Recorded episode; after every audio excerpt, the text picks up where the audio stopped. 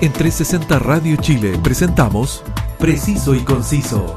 Entrevistas, información y opinión con lo más relevante de la actualidad, cultura y espectáculos de Chile y el mundo. Conduce Roberto del Campo Valdés. Preciso y Conciso por 360 Radio Chile. Actualidad en línea.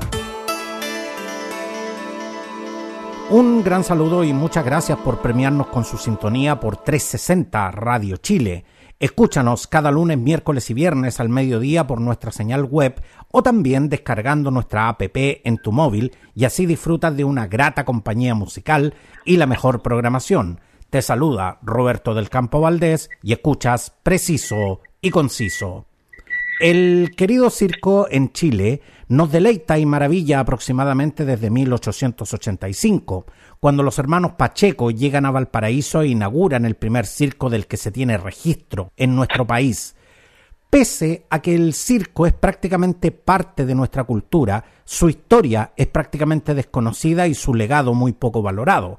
Con quien vamos a conversar es actor y artista circense y en 2013 se embarca en el proyecto de la creación del Museo del Circo Chileno, presidente de la fundación del mismo nombre, al teléfono Héctor Valencia Roco.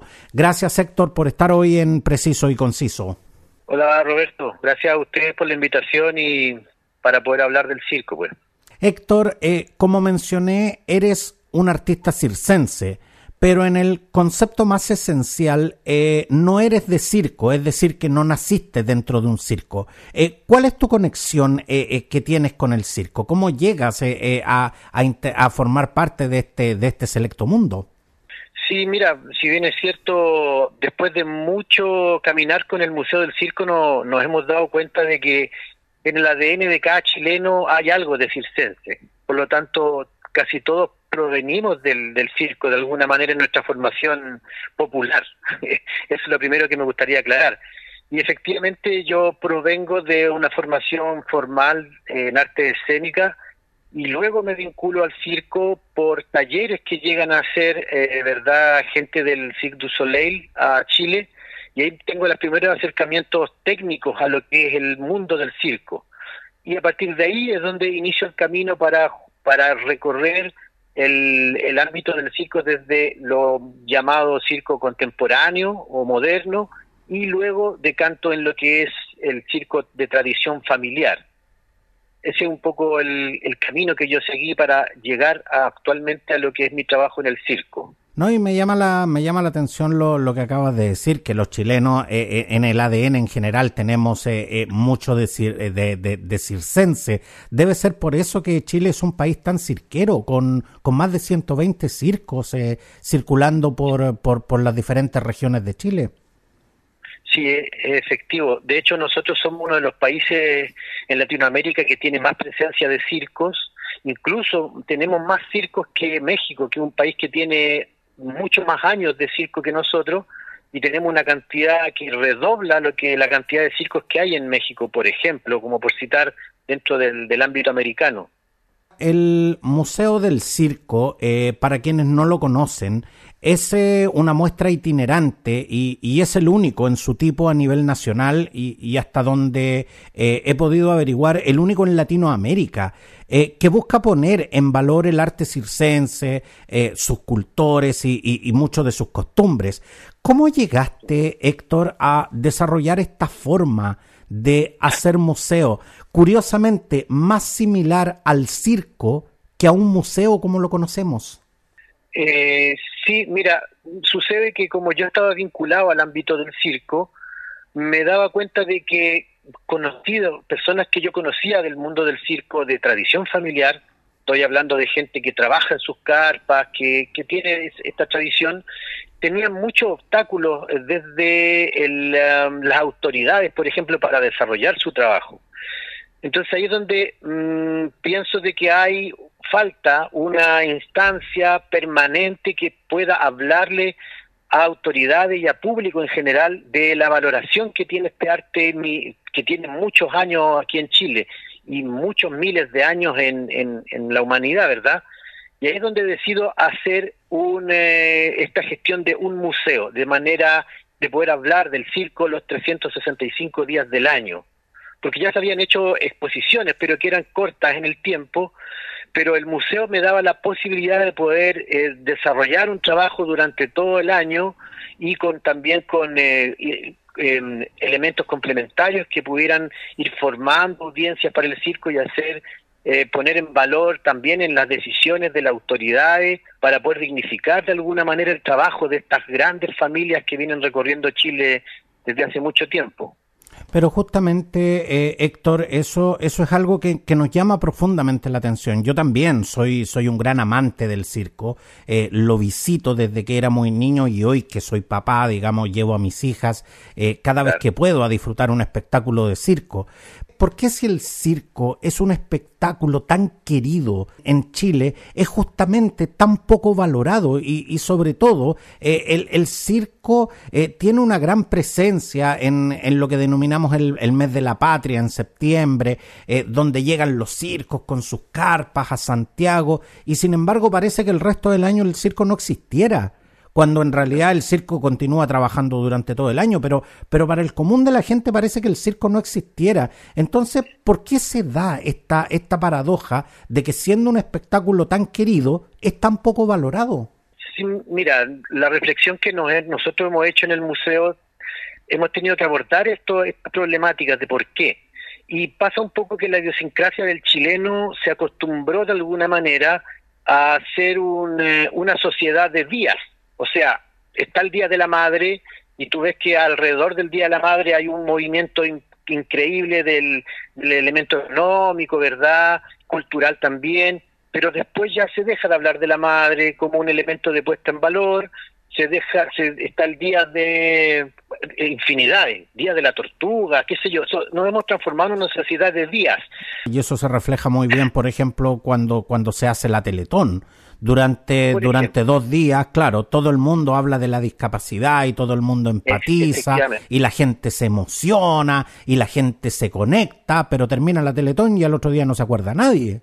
Y después uno se los estacionamientos que son para, para personas con, con, con ciertas discapacidades, ¿verdad? Entonces, yo creo que tiene que ver con eso, que nosotros tenemos esa sociedad, pertenecemos a esa sociedad que, que nos, nos crearon que somos solamente del día. Entonces, pasa que, claro, consumimos el circo cuando es el mes de la patria, el mes de septiembre, y después de eso no hay una motivación, no hay un fomento al circo. Entonces ya después cuando uno viene a ofrecer un circo en el mes de mayo o en el mes de octubre, las autoridades, por ejemplo, dicen, no, pero vengan en septiembre, si en septiembre es el mes del circo. A nosotros nos pasa como museo, por ejemplo, eso. Entonces, es una, una de las cosas que hay que tratar de revertir, de que la puesta en valor de un arte, digamos, eh, tiene que darse los 365 días del año, no solamente el día que está conmemorándose, ¿verdad?, sino que es algo que tiene que ser extensivo a todos los días, ¿verdad?, para poder otorgarle un espacio de dignidad y de puesta en valor específicamente al este arte que estamos hablando, que es del circo.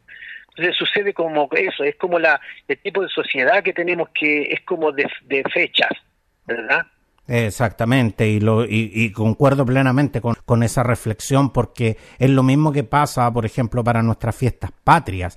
Eh, eh, eso, esos días eh, sentimos un tremendo amor por, por nuestras tradiciones, por nuestro folclore, por nuestra música, por nuestras tradiciones culinarias, pero el 20 de septiembre ya no se acuerda nadie, ya como que de ahí para adelante como que a nadie le interesa, digamos, este tema y tal como, tal como nos acaba de decir Héctor, de verdad, el el arte y la cultura no, no, no tienen fechas en el calendario, digamos. Son cosas que hay que valorarlas y hay que apreciarlas durante todo el año.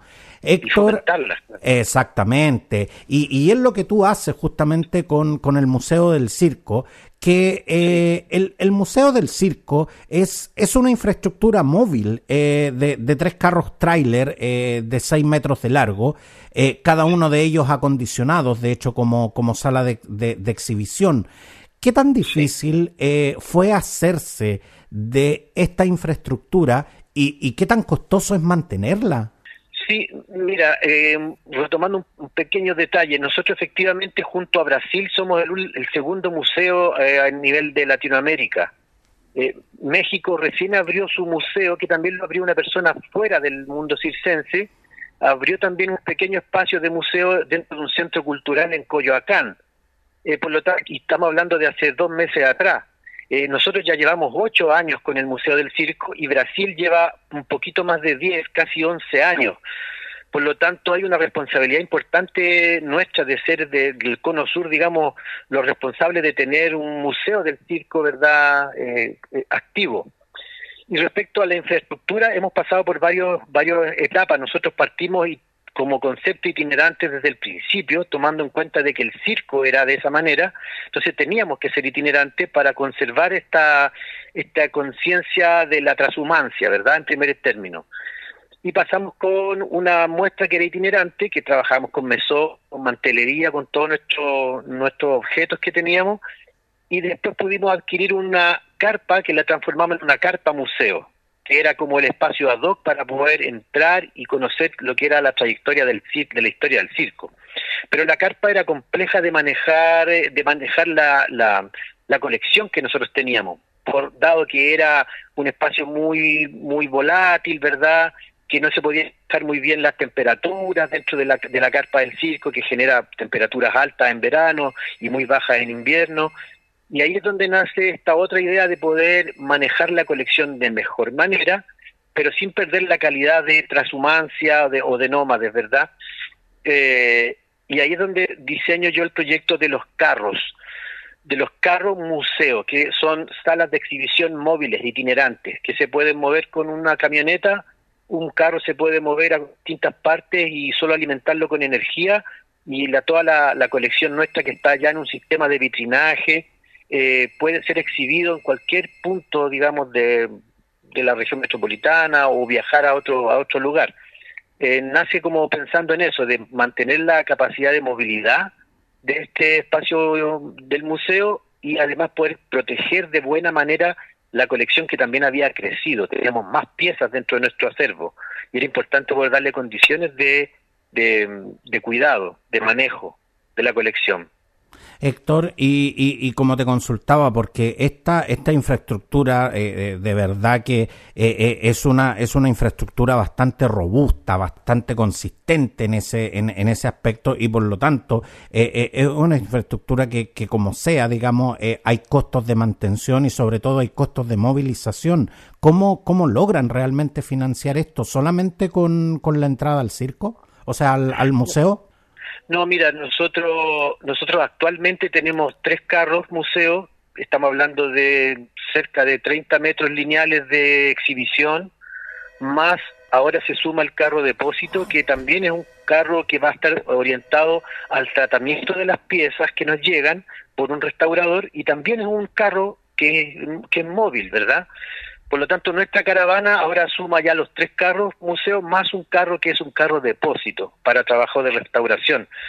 Eh, eh, lo hemos podido construir, ahí tenemos que ser súper justos también en que lo hemos podido construir este proyecto gracias a, a fondos que tenemos acceso por ser museo inscrito en la base de museos de la subdirección de museos del Ministerio de la Cultura hemos podido construir este, esta infraestructura. Nosotros estamos actualmente con una infraestructura que bordea los 50 millones de pesos. Y en la operatividad del museo es bastante baja, porque, eh, como te comentaba, nosotros tenemos que movilizar un carro con, la podemos movilizar con una camioneta. Entonces, la operatividad del museo hemos tratado de que sea lo más baja posible para poder acceder a mayores lugares, a la mayor cantidad de lugares. Por lo tanto, un carro, por ejemplo, museo lo manejan dos personas eh, como operarios. Uno interiormente que hace de guía, ¿verdad? O de mediador, y uno afuera que va viendo el flujo de la gente que entra, que sale. Ahora en este caso está aplicando medidas de seguridad por COVID. Entonces la operatividad de los carros es bastante baja. Eh, que es algo que hemos cuidado justamente para no poner obstáculos en poder llegar a la mayor cantidad de, lugares. Héctor, eh, la colección del museo exhibe hoy prendas eh, eh, del, del Tony Galuga, maquetas, monociclos, fotografías y, diversos objetos que, que, cuentan la historia del circo en Chile. ¿Cómo, cómo lograste conseguir estos objetos que, que más que un valor comercial tienen un tremendo valor patrimonial. Sí, efectivamente, mira, ahí hay una cosa que es muy importante aclarar. Nosotros no hemos podido tener acceso a nada que tenga que ver con el gran Tony Caluga, debido a que uno de sus nietos tiene patentada su imagen y no permite hacer nada en relación a su abuelo que no le parezca a él. Por lo tanto, nosotros dentro del museo no podemos tener nada del gran Tony Caluga. Ajá. Eso quería aclararlo porque eh, eh, es, bueno es bueno hacer la aclaración también para además además para no inducir a los visitantes justamente a error, o sea, eh, efectivamente es, información que, que, en un momento se manejó que existían prendas del Tony Caluga, pero pero Héctor en este instante nos está aclarando que, que eso no es efectivo y y es bueno que lo digamos también. Sí, sí, y además también eh, eh, eh, compartir, digamos, por qué sucede, porque es un, elemento que también a nosotros no hemos topado, que las comunidades de pronto son muy herméticas y no permiten que el museo pueda llegar a ellos para poder poner en valor a sus figuras o a sus costumbres, dado que tienen mucho mucho celo respecto de gente que foránea, como ellos le llaman, por lo tanto hemos podido acceder a cosas, pero a otras eh, definitivamente no hemos podido con el tiempo acceder. Entonces, y eso es lo que puntualmente pasa con el, con el Tony Caluga, con la figura del gran Tony Caluga, que la gente lo echa mucho de menos cuando entra al museo y dice, pero bueno, ¿y aquí qué falta alguien, el gran Tony Caluga? Y ahí nosotros le explicamos lo mismo que yo le acabo de comentar a ustedes por la radio. Ahora, en términos de la colección, nosotros partimos con muy poco, ¿verdad? Y teníamos en mayormente un 80% de objetos que son um, originales de circo, o sea, son cosas que se usaron en el circo, monociclos antiguos, eh, trapecios antiguos, ¿verdad? Y, y lo otro fueron cosas que fuimos confeccionando para poder eh, poner en, la, en, la, parte de la historia que no estaba, eh, eh poder compartirlo con los visitantes. Por lo tanto, tuvimos que hacer algunas maquetas para poder dar cuenta de cómo se organizaban los espectáculos en el 1800. Entonces, fue un poco híbrida la, la construcción de la, del acervo del museo. Actualmente ya estamos con más piezas originales que lo que hemos venido construyendo nosotros como museo. Sin embargo, como se ha perdido mucho, porque estamos hablando de un poquito más de 200 años, por lo tanto se ha perdido mucho material que las mismas familias de circo eh, no tenían, digamos, el resguardo de cuidar la ¿verdad? Entonces se han perdido mucho. Entonces, efectivamente nosotros ahí eh, tratamos de hacer un elemento que tiene que ver con la reconstrucción de estas piezas. Por ejemplo, ahora hicimos una reconstrucción de un, de un vestuario que era de un clown del año 1930. Entonces lo hicimos con una vestuarista y trabajamos con uno de los nietos de este clown y él nos proporcionó información, imágenes y reconstruimos un vestuario que en el tiempo ya se había perdido, ¿verdad? Pero la idea eh, original siempre va a ser tener el objeto que provenga desde las familias circenses porque en definitiva es, nosotros somos solamente una plataforma para que ellos mismos puedan hablar de ellos mismos y, trabajar en su ejercicio de puesta en valor.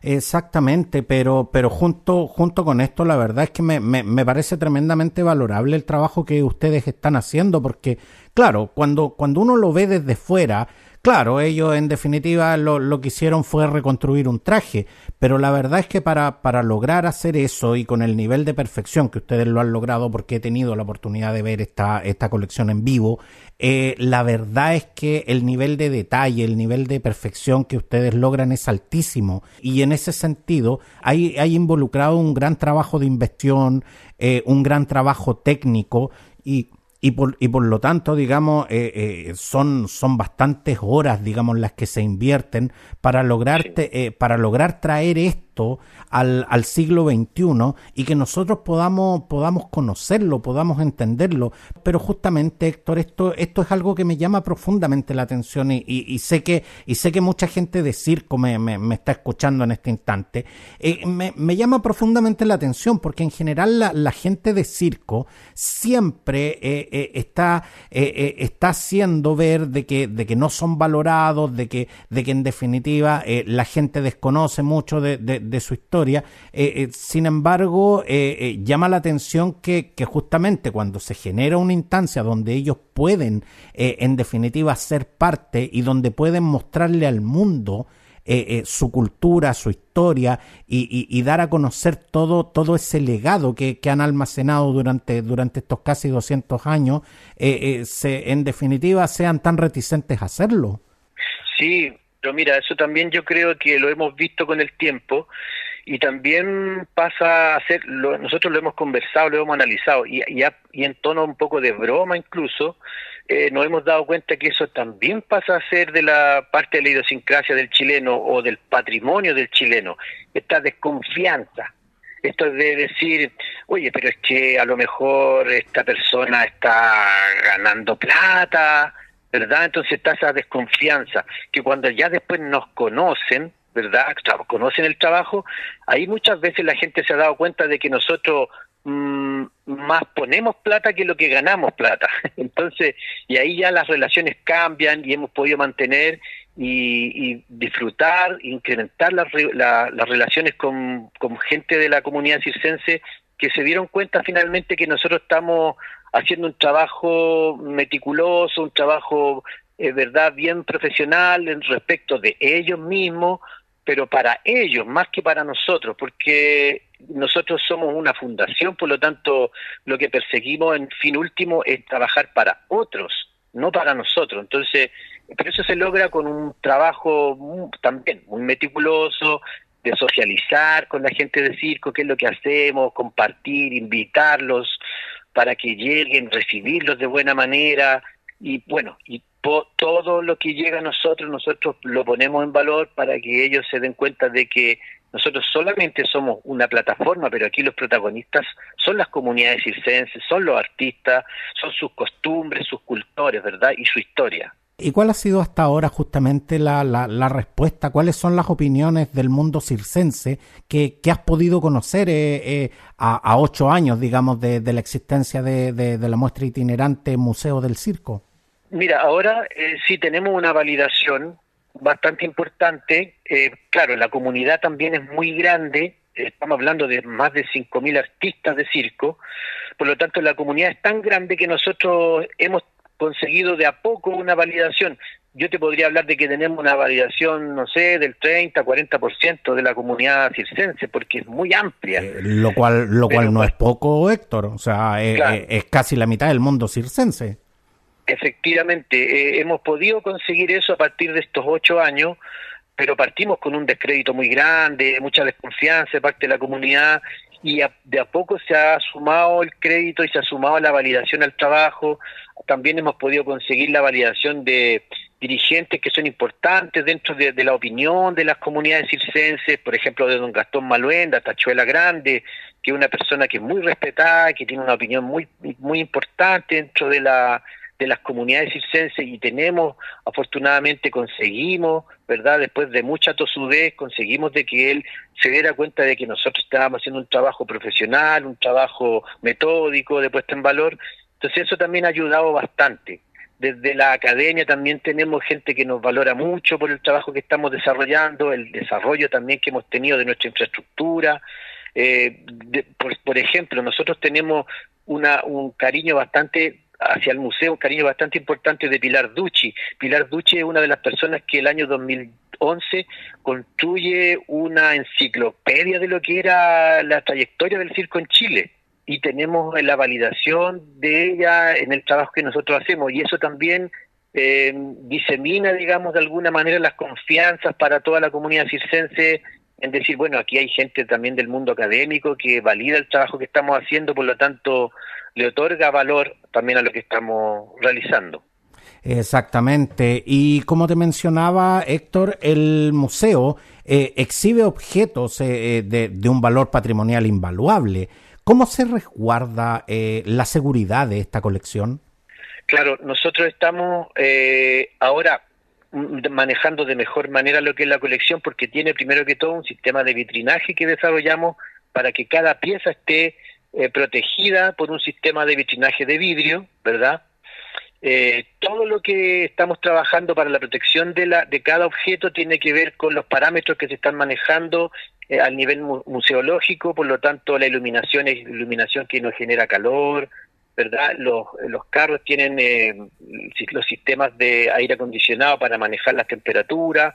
Pudimos ahora este año poder, eh, después de la pandemia, trabajar ya con un restaurador que estamos viendo los tips de manejo de luz, manejo de temperatura, específicamente con instrumentos que miden eso. Pero además de eso hay un carro que también le otorga mucha protección. Nuestros carros están diseñados con puertas de tipo container por lo tanto, y con ramplas que se suben que también le dan protección al carro de manera tal que si una persona quisiera, por ejemplo, vulnerar estos carros es bastante complejo. Y estamos también situándonos en espacios que tienen un, un elemento de seguridad, estamos trabajando idealmente dentro de espacios municipales, por lo tanto tienen sistemas de guardia para proteger los, los carros y obviamente la infraestructura del, del, del tema público Em, por lo tanto, ahí hemos tenido bastante cuidado de poder ir em, manejando muy bien todo lo que tiene que ver con el elemento de seguridad.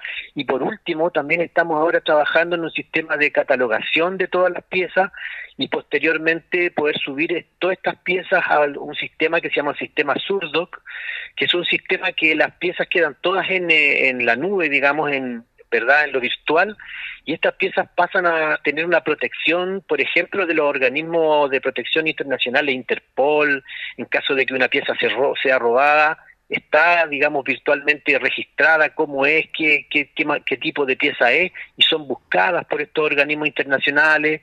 Entonces, hemos, hemos buscado todas las posibilidades que nos otorga el medio de los museos para poder otorgar eh, las protecciones a estos objetos que son verdaderos tesoros para las familias y para la historia del circo. No tienen otro valor que eso. No, definitivamente. Y eh, yo, yo de verdad que me alegro de que, de que estas piezas estén siendo resguardadas como, como lo que son, como, como, un patrimonio, como un patrimonio cultural que es invaluable. Esta, estas piezas son irreemplazables en caso de que, de que algo les pase y, y, me, y me alegra de verdad que ver, eh, ver que existe esa preocupación por la seguridad como, como si fuera esto la Mona Lisa, justamente. Así hay que tratarla. Exactamente. Héctor, el, el Museo del Circo eh, a diferencia de, otro, de otros museos, eh, eh, viaja donde, donde están las personas. ¿Qué lugares han visitado y, dónde tienen pensado estar que no lo hayan hecho?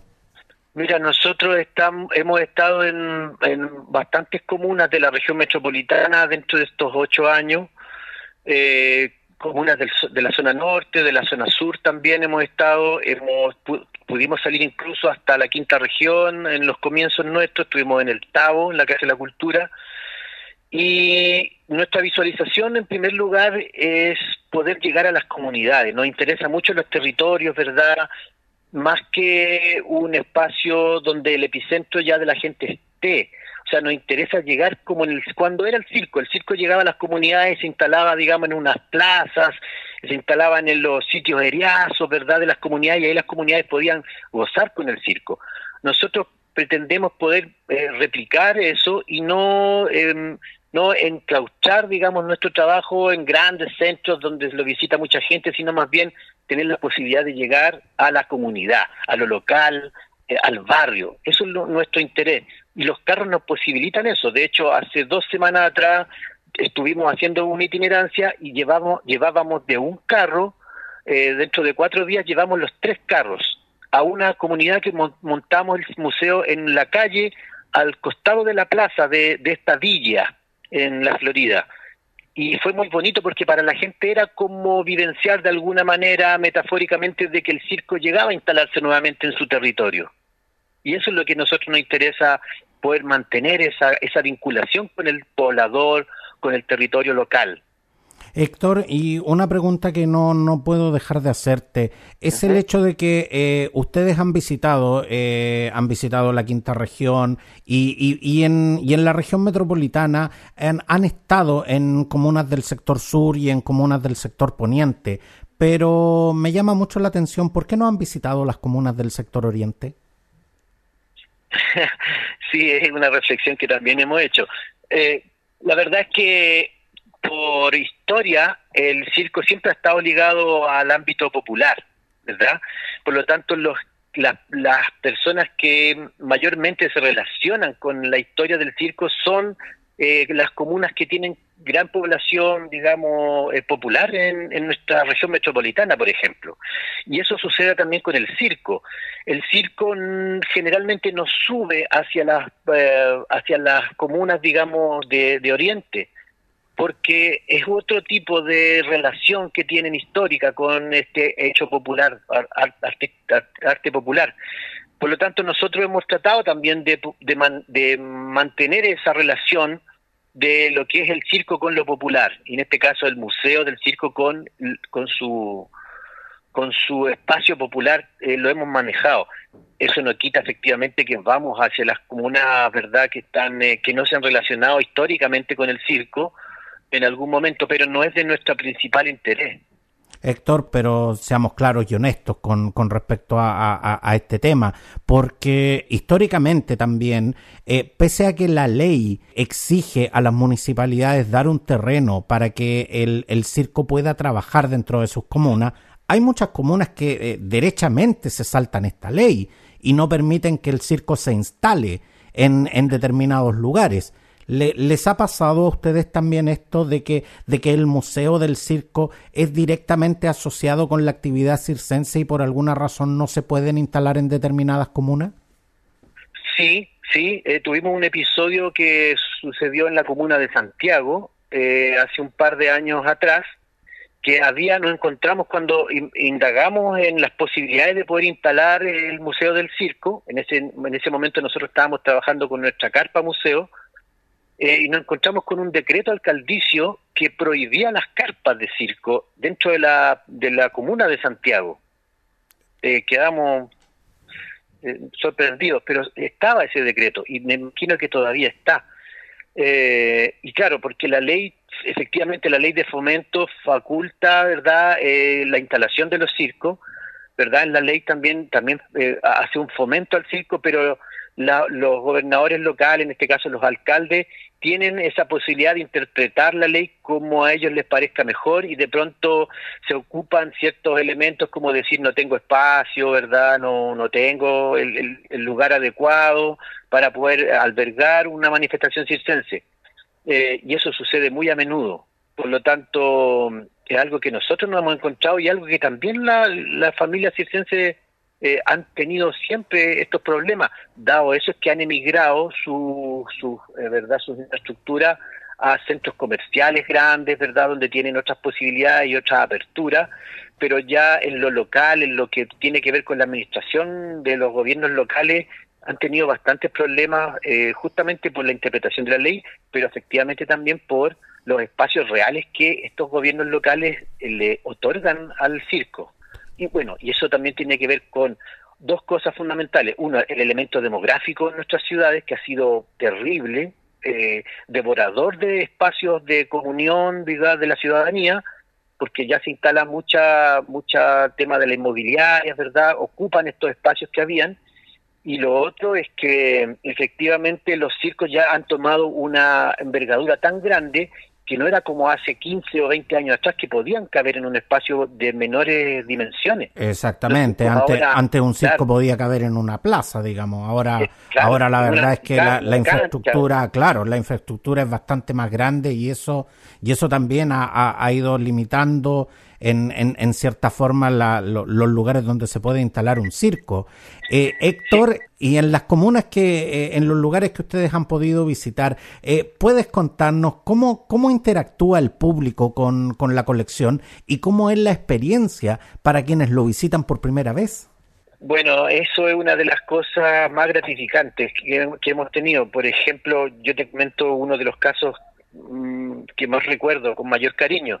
Cuando nosotros partimos en la comuna de Recoleta el año 2013, tuvimos la visita de una eh, persona adulto mayor, ¿verdad? Una señora que pasó por el museo cuando nosotros teníamos apenas 15 piezas, o sea, éramos muy pequeñitos, y se provocó en ella una, un ejercicio de memoria tan importante que ella nos comentó al finalizar el recorrido de que ella no había visitado un circo hace 45 años y que ahora a partir de la visita al Museo del Circo había despertado nuevamente su necesidad emocional de poder volver a, sentir lo que era estar en un circo y aplaudir y ver al payaso y ver a los malabaristas y sentir ese olor de las cabritas, qué sé yo.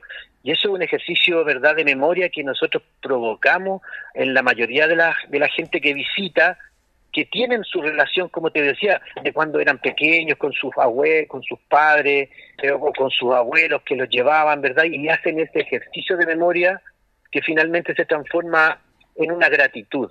En, en, tocar, en tocar justamente esa, esa fibra, esa fibra sensible que nos lleva a la nostalgia. Efectivamente, pues hacemos nosotros un ejercicio de memoria. Y eso es muy, muy gratificante porque el ejercicio de memoria la mayoría de las veces eh, va relacionado a una emoción positiva. Héctor, eh, junto con ser el creador de esta maravillosa idea que es el Museo del Circo, eres el presidente de la fundación que lleva el mismo nombre. ¿Cuál es eh, la relación que tiene la fundación con la Subdirección de Museos de Chile y de dónde se obtienen eh, los recursos para financiar justamente esta iniciativa? Mira, efectivamente, yo inicié la instancia del Museo del Circo, que eh, se inició como Museo Itinerante del Circo Chileno. Y después, en, el, en el caminar del, del trabajo, nos dimos cuenta de que teníamos para poder acceder a ciertos eh, eh, em, fondos, qué sé yo, o beneficios, debe, teníamos que constituirnos como una personalidad jurídica. Y en este caso la fundación era lo que se venía, era lo más ad hoc, en tanto nosotros estábamos trabajando con un fin altruista, ¿verdad?, para otra, otra comunidad en este caso. Y ahí se genera la idea de la fundación. Y pasa a ser Fundación Museo del Circo Chileno. Lo itinerante quedó solamente en la práctica, digamos y eso nos permitió efectivamente poder acceder a fondos que están disponibles para los museos, eh, en particular de la subdirección de museos. Nosotros hemos construido ya desde el año 2018 todo lo que tiene que ver con el sistema de vitrinaje, em, los carros, museos, ¿verdad? lo hemos construido gracias a esta posibilidad de conseguir estos fondos que no son, digamos, una, un fondo concursable, sino más bien un fondo donde uno hace una propuesta y se otorga el financiamiento em, dentro de, obviamente, un espectro de, otras instituciones que se presentan también. Pero no es como un fondar, por ejemplo, donde eh, hay un, una cantidad increíble de gente que se presenta y finalmente Fondar uno sabe que financia el 20% de todas las propuestas que hay, por lo tanto el 80% quedan con una frustración acá es un fondo que solamente está determinado para museos privados o estatales, por lo tanto también hay, un, hay más posibilidades de financiamiento de las eh, propuestas que se generen. Héctor eh, Valencia Rocco, actor de la Universidad Arcis, artista cincense, presidente de la Fundación Museo del Circo y creador de la muestra itinerante Museo del Circo. Gracias por estar eh, con nosotros y por favor manténnos informados de todo lo que estés realizando porque como podcast eh, tengo el firme compromiso de difundir todas las iniciativas que desarrollen el arte y sobre todo la cultura. Y esperamos que de verdad esta, esta muestra itinerante del, del, circo chileno pueda llegar a, a, todos los lugares de, de, nuestro querido Chile y por supuesto pueda seguir creciendo para, para justamente poder conocer y valorar toda esa rica historia que tenemos de nuestro querido eh, circo chileno. Muchas gracias Héctor por estar hoy con nosotros. Agradecido a ti Roberto y estamos con el museo en la Casa de la Cultura de la Florida los días viernes y sábado de las 7 hasta las nueve y media de la tarde a todo el mes de octubre. Así que la gente que nos quiera visitar puede acercarse desde la próxima semana, viernes y sábado, de las 7 a las 21.30 horas. Repítanos por favor, eh, repítanos por favor esa información, Héctor, para que para, para que la gente pueda realmente acercarse a esta a, ver esta muestra que es maravillosa. Se lo se los digo yo que la he podido ver.